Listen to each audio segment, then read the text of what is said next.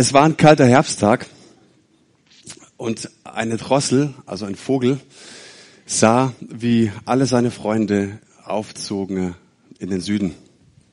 Klar, das machen Vögel, die allermeisten.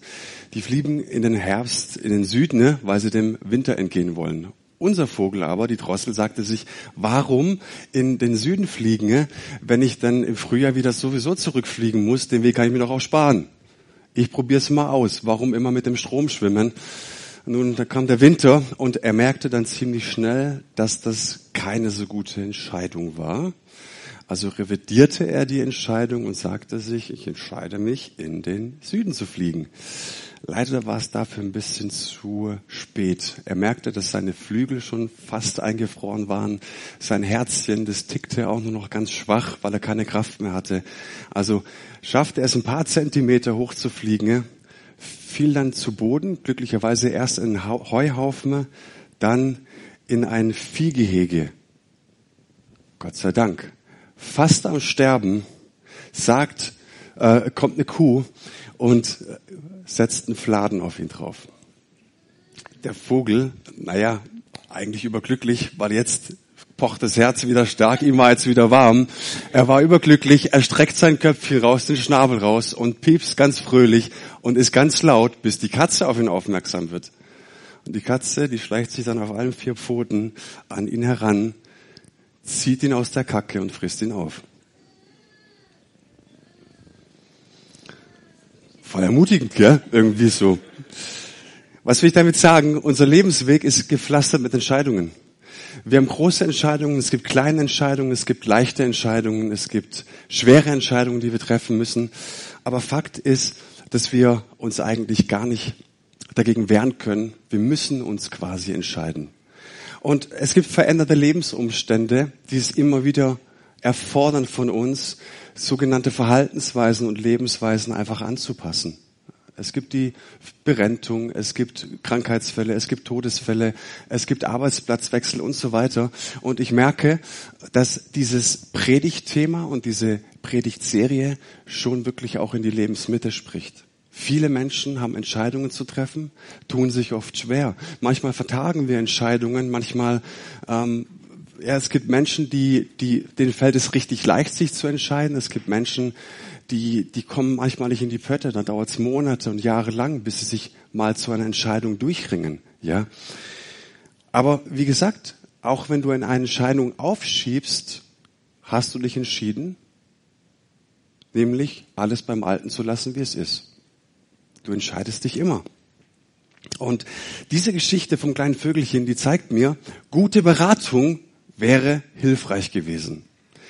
Ein guter Berater hätte diesem Vögelchen vielleicht gesagt, du pass mal auf, ist ja schön, wenn du ein Selbstbewusstsein hast, aber wenn tausende von Vögeln im Winter in den Süden fliegen, ist da vielleicht irgendwas dran. Könnte was dran sein. Der zweite Punkt, den man ihm hätte raten können, nicht jeder, der uns mit Mist bewirft, ist automatisch unser Feind. Dritter Punkt, wenn du in der Kacke sitzt, dann schrei nicht so laut. Vierter Punkt, nicht jeder, der uns aus einer mistlichen Lage befreit, ist deshalb auch unser Freund. Seid ihr bei mir? Also siehst auch an so einer blöden Geschichte kannst du unglaublich viel gute Dinge rausziehen. Und deswegen habe ich sie erzählt, weil es unser Alltag manchmal ist. Manchmal passieren einfach Dinge. Hätte ich vielleicht einen guten Ratgeber an Bord gehabt, hätte ich mir vieles, vieles ersparen können. Ja, und darum geht's heute. Es geht um Entscheidung. Sei offen und such dir gute Ratgeber. Vorweg schon mal ähm, nicht für alles offen sein. Vielleicht kennt ihr den Spruch: Wer für alles offen ist, der ist nicht ganz dicht. Und trotzdem möchten wir in einer gewissen Offenheit durchs Leben gehen, ja, und fragen: Wo sind Menschen, die mich persönlich weiterbringen? Also was tun, ne? Wenn ich mich nicht entscheiden kann? Was tun, wenn es mir schwerfällt, Entscheidungen zu treffen? Und wir haben ein sogenanntes Ampelsystem entwickelt für diese Predigtreihe. Mal angenommen, du musst an Feierabend um 17 Uhr aus Heidenheim raus, weil du nach Hause möchtest. Und wer sich da ein bisschen auskennt, in der Rush Hour in Heidenheim weiß, dass es ziemlich langwierig ist. Und äh, ja, so geht es uns manchmal auch mit Entscheidungen. Fakt ist, du musst fünf Kreuzungen überqueren, sprich fünf grüne Ampeln passieren. Und die erste grüne Ampel wäre, sei wachsam und höre auf Gott. Was auch immer kommt. Die zweite Ampel, sei ehrlich, prüfe deine Motive. Die dritte, und das ist unser Thema heute, sei offen und such dir gute Ratgeber. Die vierte grüne Ampel wäre dann, sei klug und sehe mal das gesamte Bild deines Lebens. Und der fünfte Punkt, sei dir sicher, habe Frieden und dann handel auch. Also, dritter Schritt heute. Sei offen, such dir gute Ratgeber. Einen sehr guten Ratgeber, den finden wir im Alten Testament, nämlich, das ist das Buch der Sprüche. Da heißt es im 13. Kapitel, unter den Übermütigen ist immer Streit, aber Weisheit ist bei denen, die sich raten lassen. Fand ich stark. Und ich persönlich bin so dankbar, dass es Ratgeber gibt in meinem Leben, die Gott mir wirklich zur Seite gestellt hat, wo ich wirklich erlebe, das sind einfach Menschen, die mir Gott geschickt hat, die mich immer wieder auf das Notwendige hingewiesen haben, die mich immer wieder getröstet haben, die, die, mich unterstützt haben, die mich begeistert haben, mich inspiriert haben, die mir Vorbild waren, die mich trösten, herausfordern, die nötigen Tritte in den Hintern gegeben haben. Ja.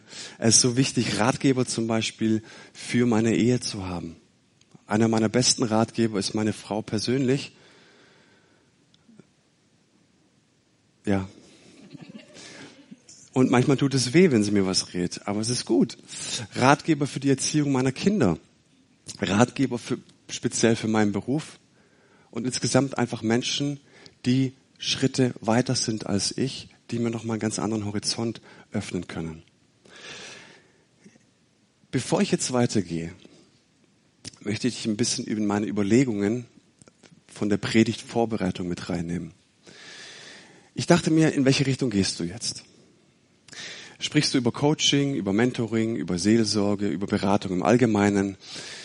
Und ich glaube gar nicht, dass das so unser großes Problem ist. Weil wenn ich in unsere Gemeinde schaue, sehe ich, wir haben hier einen geballten Haufen von Weisheit sitzen. Wir haben alle Generationen sitzen. Wir haben mehrere Nationen hier sitzen. Wir haben mehrere Berufssparten vertreten hier. Wir haben Menschen, die schon durch Situationen hindurchgegangen sind, die sagen können, ja, ich bin mit meinem Gott wirklich über Mauern gesprungen. Ich habe in meinem persönlichen Umfeld, äh, in meinen Kollegen, ich habe da ein Beraterspektrum, es ist unglaublich. Und deswegen glaube ich, dass es gar nicht so der Mangel an guten Beratern ist, sondern dass es eher Beratungsresistenz ist, die mir zu schaffen macht. Seid ihr bei mir? Also, dass wir uns nicht ins Leben sprechen lassen wollen, weil wir glauben, wir stehen richtig. Wir sind genau da, wo wir sind, muss es sein. Und ich möchte mit euch mal, bevor wir jetzt uns mal gute Berater anschauen, zwei irrige Überzeugungen anschauen, warum wir uns schwer tun, Berater mit ins Boot zu holen. Und die erste irrige Überzeugung, mit der ich mit euch nachdenken will, ist der Punkt, wir glauben, dass eine Kapitulation gleich Niederlage ist. Auch wieder im Buch der Sprüche heißt es, wer Klugheit erwirbt, liebt sein Leben und der Verständige findet Gutes. Zieh dir mal diesen Vers zu Gemüte. Wer Klugheit erwirbt. Das heißt, es muss vorher ein Zustand da gewesen sein, eine Besinnung, ich weiß nicht weiter, ich muss Klugheit erwerben. Da ist ein Zustand, eine Situation, eine Herausforderung, von der ich sage, okay, ich muss hier wirklich jemand mit ins Boot holen, weil ich momentan nicht weiß, wie ich diesen Zustand lösen kann. Stimmt's? Der liebt sein Leben. Und der Verständige, der findet Gutes. Wie findet er es? Indem er sich auf die Suche begibt. Das heißt, es muss einen Zustand geben und verantwortlich dafür bist nur du selbst indem du sagst, hey, ich, ich habe hier eine Herausforderung, ich habe hier eine Not, die erfordert es aufzubrechen. Und ich möchte euch was skizzieren, was mir unglaublich hilft. Es zeigt mir, warum Menschen sich schwer tun, Beratung aufzunehmen. Mal angenommen, du bist hier auf dieser Ebene. Ich mal jetzt mal mich oder dich. Und irgendwann taucht hier ein Problem auf. Das ist die Problemebene. Jetzt versuchen wir, wie wild gegen dieses Problem anzukommen. Und wir schaffen es nicht. Am Ende auf dieser Problemebene wird immer sein, dass andere Menschen schuldig sind für das, warum dieses Problem aufgetreten ist. Und jetzt gibt es einen Zwischenzustand in der Beratung, in der Seelsorge, im Coaching, im Mentoring gibt es eine Regel. Menschen suchen erst nach acht Jahren dieses Problem, also diese, wenn Sie das Problem nicht lösen können, suchen Sie nach acht Jahren Beratung auf. Müsst ihr vorstellen, mal angenommen, wir haben eine Lebenserwartung von durchschnittlich 80 Jahren würde es bedeuten, ne? mal umgerechnet, du würdest zehn Tage leben und einen ganzen Tag von diesen zehn Tagen verschwendest du damit, Probleme vor dir herzuschieben, die du nicht lösen kannst. Dann kommt noch dazu, dass es vielleicht nicht dein einziges Problem ist. Ich gehe mal von aus, ein Drittel unseres Lebens schieben wir irgendwas vor uns her, was uns richtig viel Mühe macht. Und ich höre eine gewisse Tragik raus, ihr vielleicht auch. Und ich glaube nicht, dass das Gottes Absicht über unserem Leben ist. Das heißt, ähm, die Regel ist, auf der Ebene, auf der du deine Probleme, die entweder dir selbst geschaffen hast oder deine Herausforderungen kamen, auf dieser Ebene wirst du niemals deine Herausforderungen meistern. Die Regel ist, du brauchst eine neue Ebene. Und jetzt ist die Frage, wie du hier hochkommst, auf diese Ebene. Das ist die Ebene, eine neue Sichtweise, neue Perspektive, neue Lösungsstrategien, ein neues Paradigma. Hier gilt, also hier unten, ne, irgendwann sind immer die anderen schuld. Und wie du hier hochkommst, ist der folgende Schlüssel. Es fängt mit dir an.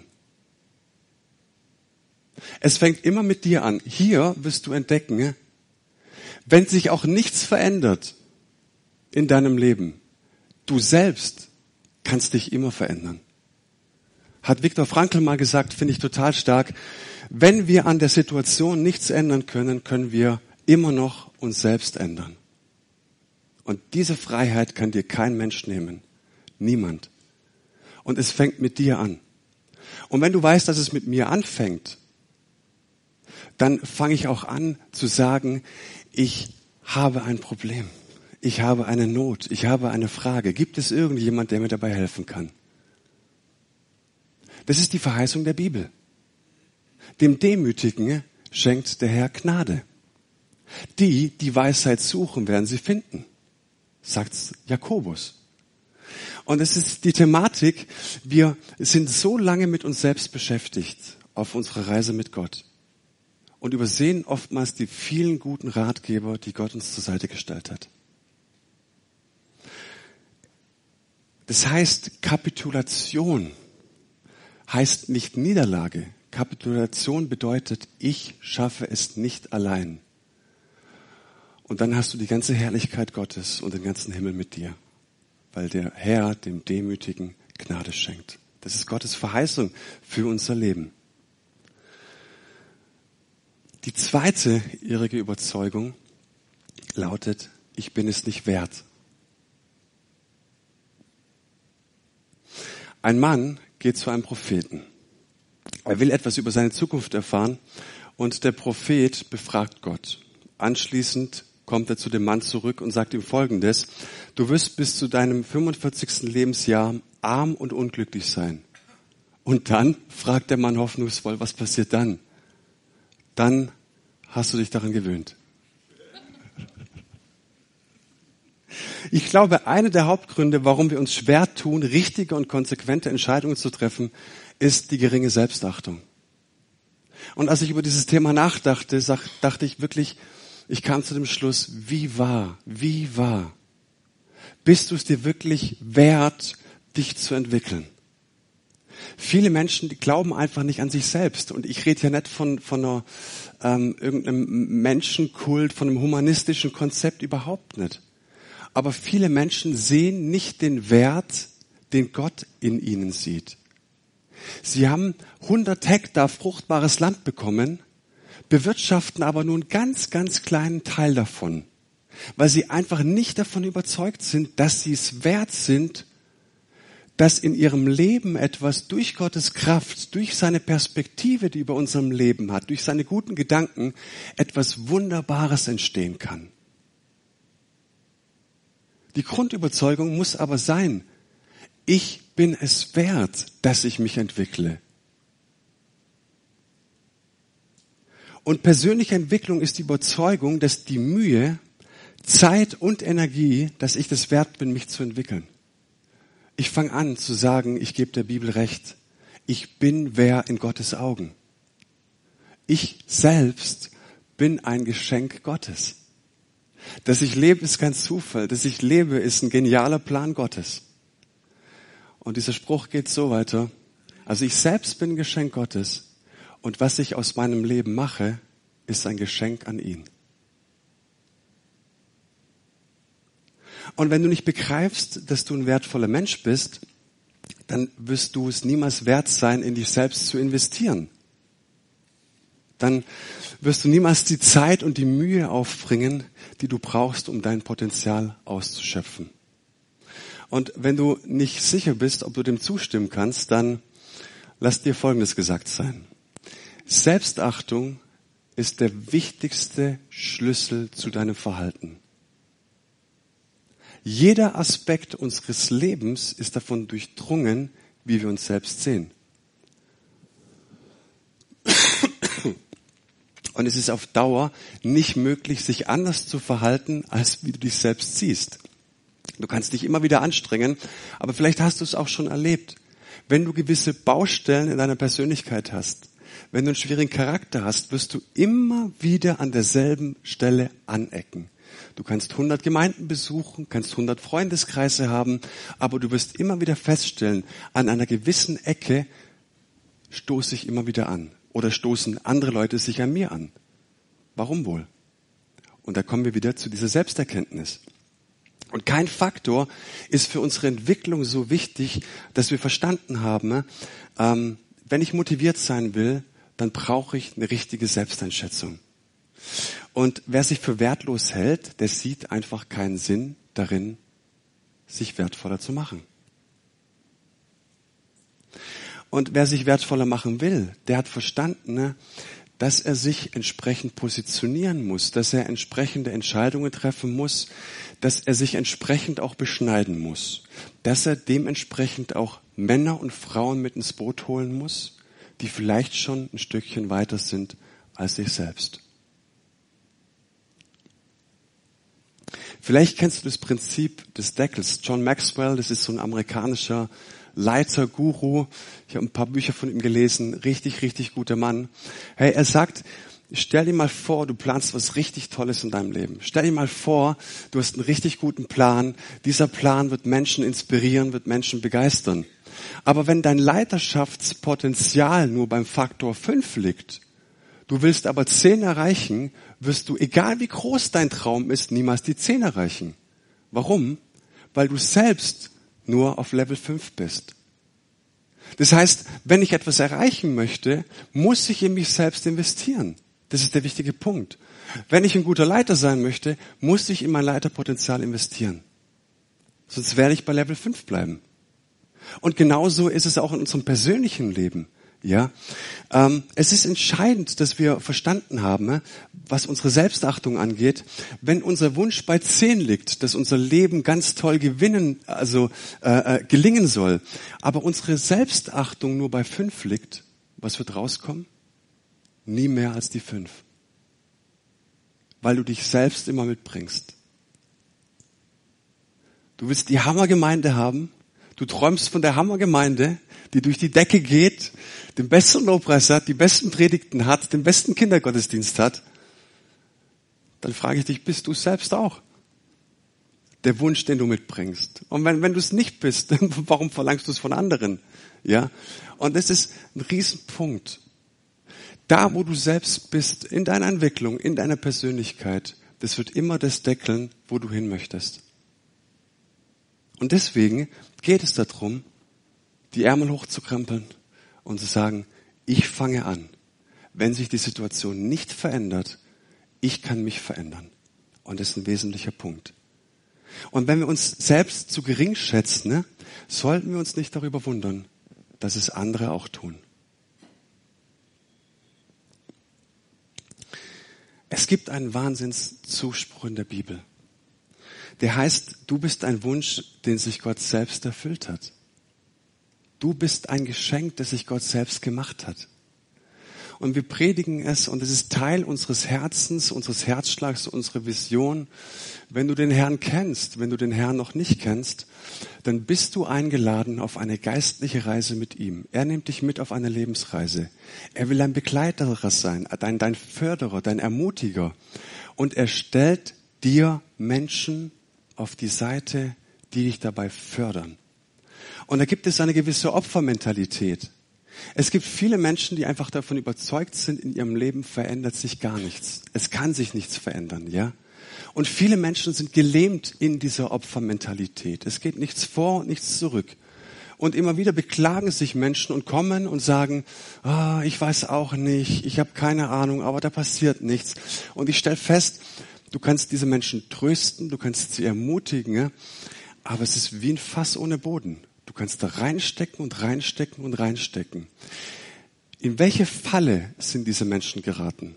Sie sind in die Falle geraten, ne, dass sie selbst nicht wert sind, aufzustehen, sich hinzustellen, sich zu positionieren und vorwärts zu gehen.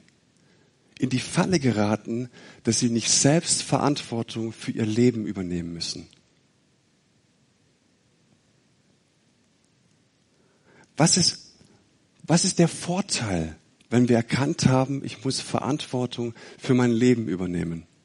Auf den ersten Seiten der Bibel heißt es, wir sollen herrschen über die Schöpfung, herrschen zuallererst über unser eigenes Leben.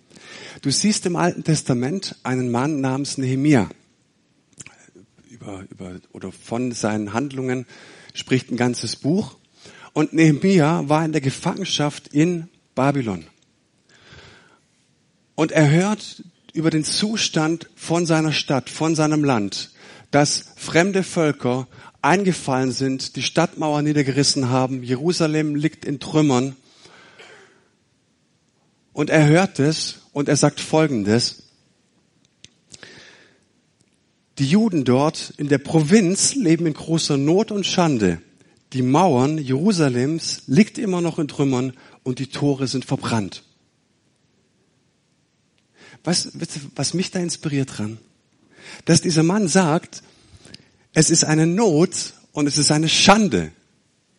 Wie kommt er zu diesem Urteil? Er kommt zu diesem Urteil, weil er A, selbst weiß, zu was Gott ihn berufen hat. Er weiß, ich bin berufen, die Stadt Gottes aufzubauen.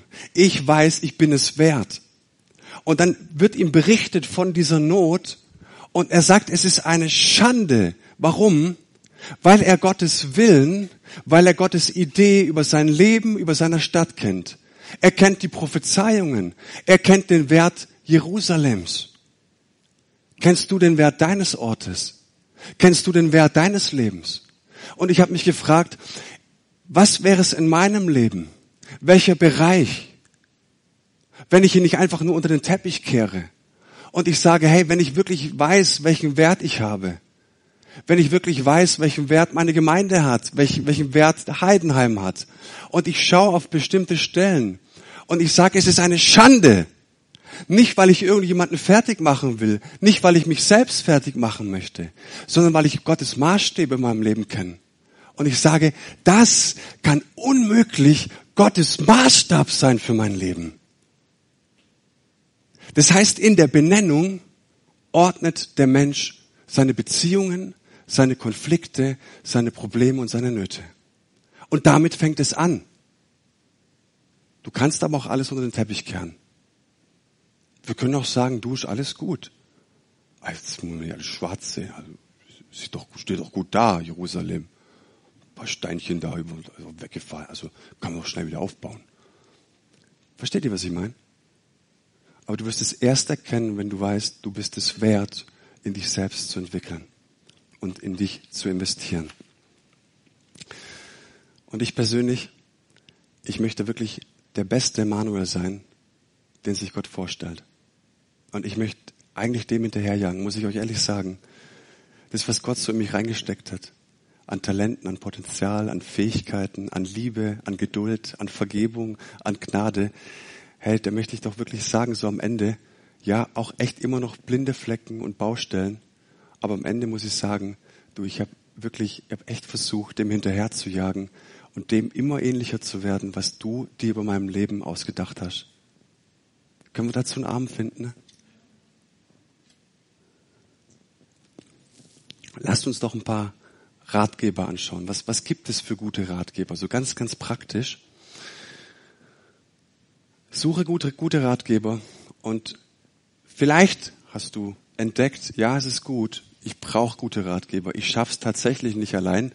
Ich brauche irgendjemand und ich habe auch festgestellt, es war nie Gottes Absicht, dass ich es allein schaffe, weil er uns auf Beziehungen angelegt hat und weil er uns beschenkt hat mit Gemeinde und Familie. Also wo finde ich gute Ratgeber? Erster Punkt ist, ich habe entdeckt, dass es so viel gute Literatur gibt, dass es Biografien gibt, dass es an sich gute Ratgeber gibt, dass es Menschen gibt, die mich inspirieren. Einer, einer derjenigen, der mich am meisten inspiriert hat in den letzten Jahren, ist ein Lauren Cunningham, das ist der, der Gründer von Jugend mit einer Mission. Und der, ich glaube, diese Geschichte habe ich schon mal erzählt, der verkaufte alles, was er hatte, alles auf eine Karte gesetzt, weil er wirklich empfunden hat, was, was Gott mit seinem Leben vorhat. Er wollte Jugend mit einer Mission gründen. Ne? Ähm, die waren so auf, auf äh, Spendentour, die gingen von Gemeinde zu Gemeinde und wollten einfach Spenden einholen. Und er sagte so, ich bin ja, ich, ich lag hinten im Auto, erzählte er, meine Frau fuhr, wir waren in der Wüste in Nevada unterwegs und irgendwie überschlug sich das Auto. Irgendwas sprang auf die Straße und, und sie, die Frau musste ausweichen und es war alles zu spät, das Auto überschlug sich.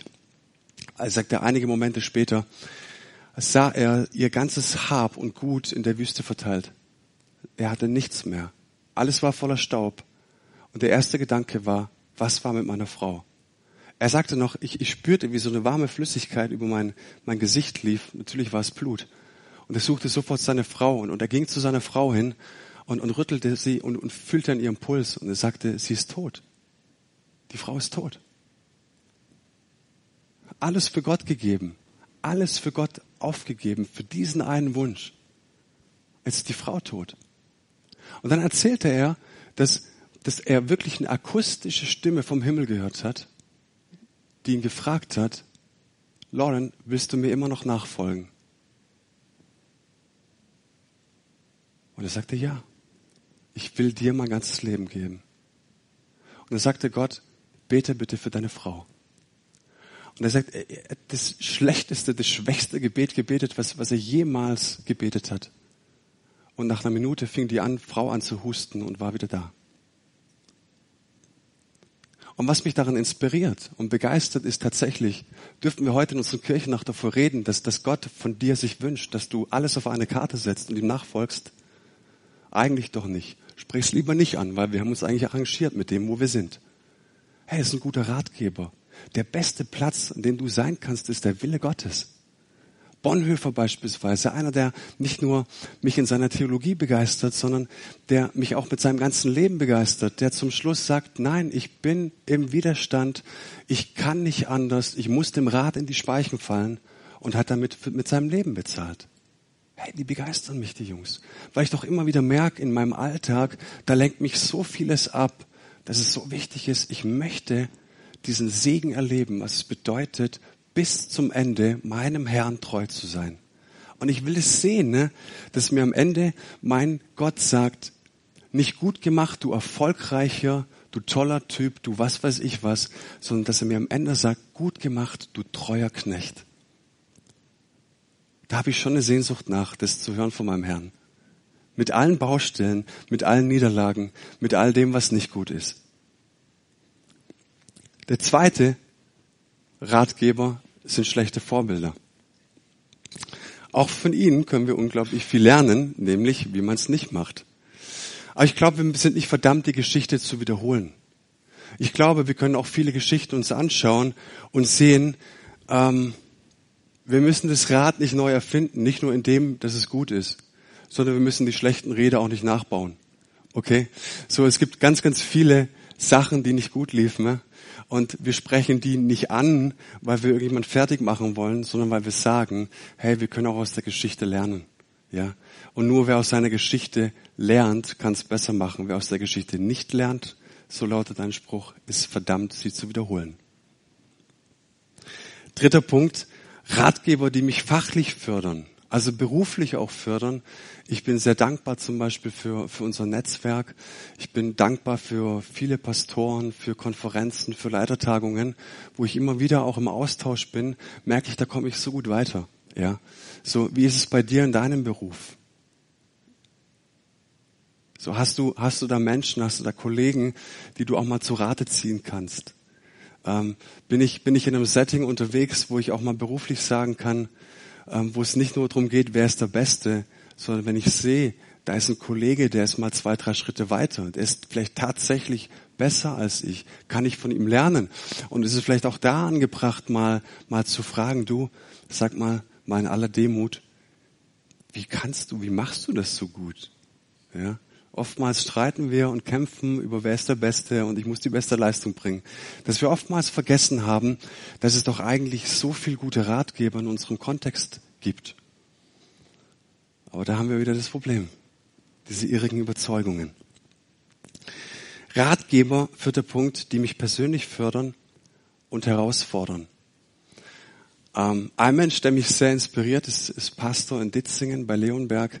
Und er erzählte mal, in einer unserer Leiterkurse, dass er jemanden hat in Norddeutschland und dass sie alle sechs Wochen miteinander telefonieren.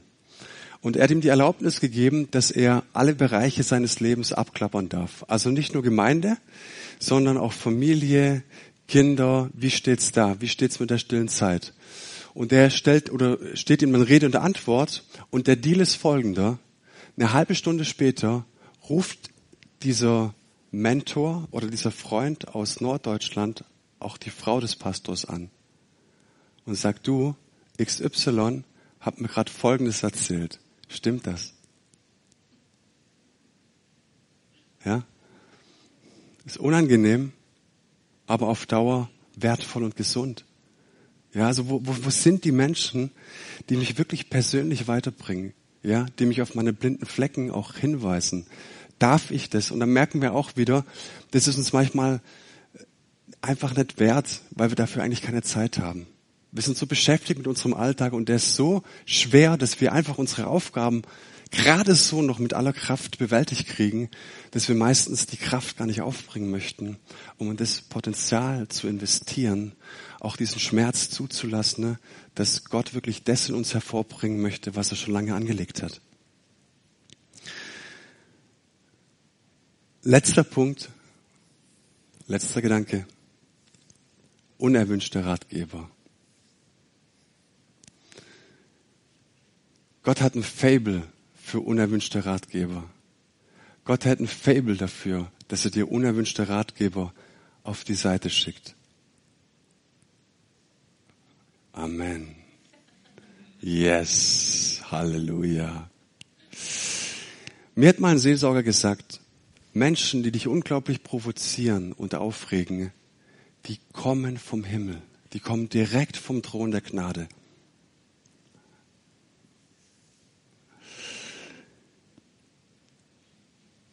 König David hat das erlebt. König David sah eine wunderschöne Frau, die badete auf einer Dachterrasse, dachte, die schnapp ich mir, schickst du einfach mal den Mann von ihr in den Krieg, der fällt da und wenn der tot ist, schnapp ich sie mir. Kann man so machen, würde ich nicht empfehlen. Ähm, auf jeden Fall kam dann jemand namens Nathan auf ihn. Es war der Prophet, dieser unerwünschte Ratgeber. Und ich möchte diese Geschichte mal kurz vorlesen. Der Herr sandte Nathan zu David. Als der zu ihm kam, sprach er zu ihm. Es waren zwei Männer. Und jetzt erzählte ihm ein Gleichnis. In einer Stadt, der eine reich, der andere arm. Der Reiche hatte sehr viele Schafe und Rinder aber der Arme hatte nichts als ein einziges kleines Schäflein, das er gekauft hatte. Und er nährte es, dass es groß wurde, bei ihm zugleich mit seinen Kindern. Es aßen aber von seinem Bissen Es aß von seinem Bissen und trank aus seinem Becher und schlief in seinem Schoß und erhielt's wie eine Tochter. Als aber zu dem reichen Mann ein Gast kam, brachte er es nicht über sich, von seinen Schafen und Rindern zu nehmen, um dem Gast etwas zuzurichten, der zu ihm gekommen war, sondern er nahm das Schaf des armen Mannes und richtete es dem Mann zu, der zu ihm gekommen war. Da geriet David in großen Zorn über den Mann und sprach zu Nathan, so wahr der Herr lebt, der Mann ist ein Kind des Todes, dass er das getan hat.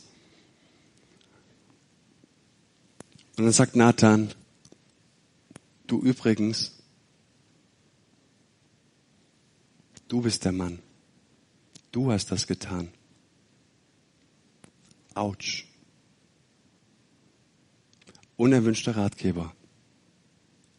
Und daraufhin schrieb David einen wunderschönen Psalm, einen wunderschönen Bußpsalm, Psalm 51, wo er aufs tiefste erkennt, ich lag vollkommen falsch. Ich habe gesündigt vor Gott. Gott soll mir gnädig sein. Aber ich merke oftmals, der Schritt nach vorne benötigt erstmal, dass wir den Schmerz zulassen. Dieses Autsch, ich war falsch. Borussia Dortmund. Habt ihr Fußball gesehen, Bundesliga? Leverkusen hat gewonnen, 3-1 gegen Bayern. Dortmund unentschieden, also ein Punkt wieder weiter. Ja. Borussia Dortmund hat in den letzten Jahren erlebt, dass sie vollkommen abgeschieden sind. Bayern ist in sowas von davongezogen. Ja? Und sie haben gemerkt, irgendetwas müssen wir verändern. Und dann haben sie sich Matthias Sammer, vielleicht kennt ihr ihn? Matthias Sammer? Matthias Sammer, nee, war auch beim, bei Dortmund und bei Bayern. Haben sie gesagt, Matthias Sammer ist ein Insider bei Dortmund. Er kennt alles. Er hat auch einen Spitznamen, Motzki. Den Mann, den willst du dir nicht dauerhaft ins Boot holen. Aber sie haben gesagt, wir merken, irgendetwas läuft falsch. Lasst uns Matthias Sammer ins Boot holen, dass er die Punkte anspricht, die bei uns nicht falsch laufen. Und er kam, und es ist seine Gabe. Und er hat seinen Finger in die Wunde gelegt. Und siehe da, Borussia Dortmund ist sieben Punkte vor Bayern München und wird höchstwahrscheinlich deutscher Fußballmeister. Wie gesagt, den Mann, den willst du nicht dauerhaft ins Boot holen. Du wirst nicht dauerhaft kritisiert werden. Das ist nicht schön. Aber punktuell sich auch solche Ratgeber ins Boot zu holen, die wirklich wehtun, merken wir, natürlich schmerzt es, ja, aber darauf liegt Heilung. Und in der Bibel wurde so eine Personengruppe folgendermaßen genannt, es waren die Propheten. Die Propheten wurden gehasst und getötet. Warum? Weil sie den Finger in die Wunde legen. Weil sie den Finger auf das Richtige legen. Deswegen wurden sie getötet. Johannes der Täufer im Neuen Testament legte seinen Finger in die Wunde und wurde geköpft. Jesus spricht in der Bergpredigt darüber, dass wenn du dir über Geld Sorgen machst, dass du dich verhältst wie ein Heide. Jesus Christus der uns so lieb hat, sagt uns, wenn wir uns verhalten wie Heiden, also wenn wir uns sorgen um Geld, dann bist du nicht mehr als ein Heide. Was glaubt ihr, was seine Freunde gedacht haben, als er das gesagt hatte? Er legt seinen Finger in die Wunde und sagt, hey, ihr seid Kinder des Höchsten. Sorgt euch um nichts.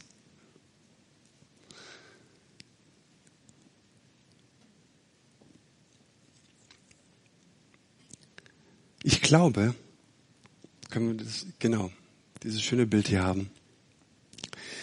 Jeder Mensch kommt mit 100 Prozent Potenzial auf die Welt. 100 Prozent. Und dieses Spiegelbild spricht dafür, es hat mich sehr angesprochen, es ist das, was Gott in dir sieht. Es ist das, was du oftmals nicht siehst, ja. Aber Gott sieht mehr in dir als du. Aber ich habe oftmals erlebt, leider zeigt uns niemand, wie wir dieses Potenzial wirklich entfalten können. Wie wir wirklich zu dem werden, wie Gott uns schon lange sieht.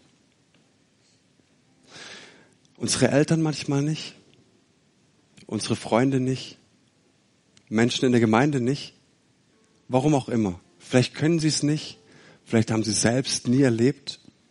Keine Ahnung. Aber es gibt eine nur gute Nachricht. Es gibt auch Menschen hier an diesem Ort und in dieser Gemeinde, die dir weiterhelfen können. Und ich will dich ermutigen zu einer Standortbestimmung. Wo stehe ich heute?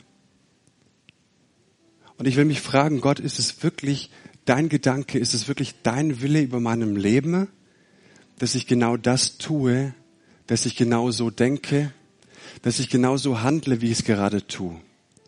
Gott, was ist dein Maßstab? Liegen Bereiche in meinem Leben vielleicht auch in Trümmern? Muss ich etwas verändern?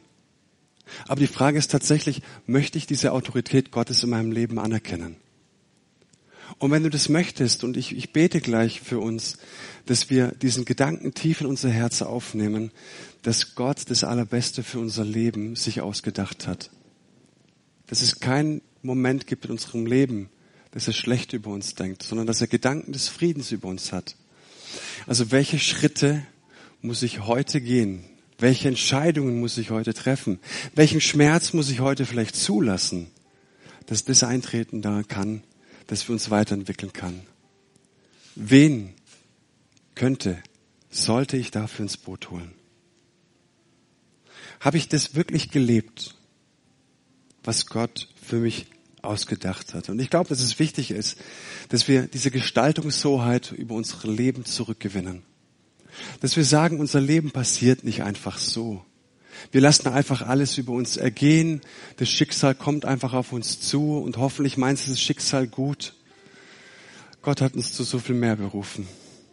Nämlich, dass wir herrschen über unser Leben, dass wir die Gestaltungshoheit zurückgewinnen und dass wir sagen, hey, heute ist der erste Tag, an dem ich mein Leben in die Hand nehme, mit Gottes Hilfe. Ich lasse den Schmerz zu.